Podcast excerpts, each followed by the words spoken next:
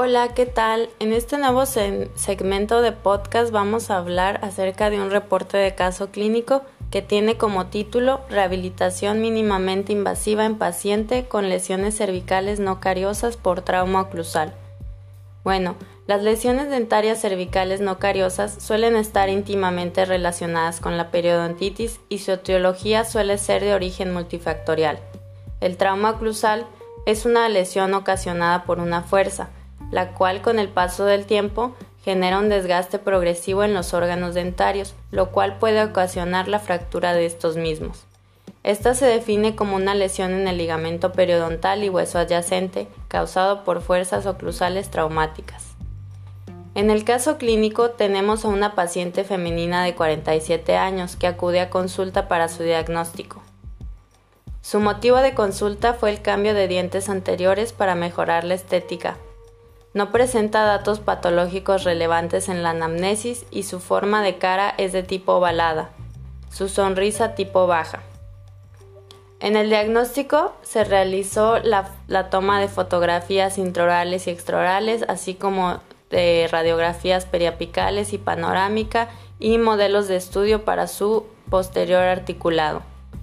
En el diagnóstico periodontal se realizó un sondeo generalizado, donde el diagnóstico fue periodontitis estadio 3 generalizada, fenotipo B, ausencia de movilidad en piezas dentarias, presencia de placa dentobacteriana y presencia de sarro en incisivos inferiores, así como la presencia de lesiones cervicales no cariosas, lo cual correspondía a facetas de desgaste causadas por el trauma oclusal que presentaban atracciones en los órganos dentarios 1.1, 2.1, 1.2, 2.2, 1.3, 2.3, 3.1, 4.1, 3.2, 4.2, 3.3 y 4.3.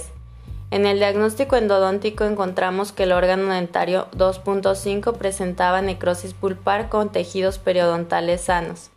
En el diagnóstico de rehabilitación se presentaron caries en los órganos dentarios 1.2, 1.4, 1.6, 1.7, 1.8, 2.2, 2.3, 2.7, 3.6, 4.7 y 4.8.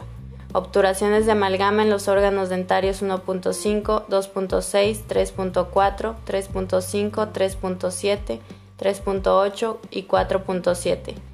Finalmente, la ausencia de órganos dentarios 4.5 y 4.6 y la presencia de endodoncia post y corona en los órganos dentarios 1.1 y 2.1. Bueno, el tratamiento se dividió en tratamiento periodontal que correspondía a realizar una profilaxis y fase 1, tratamiento endodóntico que correspondía a realizar la endodoncia del órgano dentario 2.5 y en cuanto a la parte de operatoria dental, se optó por restauraciones con resina fluida y compuesta para los órganos dentarios que presentaban amalgama y caries, y restauraciones de resina fluida de tipo ICON para el tratamiento de las lesiones cervicales no cariosas. En el tratamiento protésico se optó por manejar un mantenedor de espacio para la ausencia de los órganos dentarios 4.5 y 4.6 así como la confección de coronas de porcelana en los órganos dentarios 1.1 y 2.1. Finalmente, la confección de una guarda oclusal para con ello poder contrarrestar el trauma oclusal que presentó la paciente desde un inicio.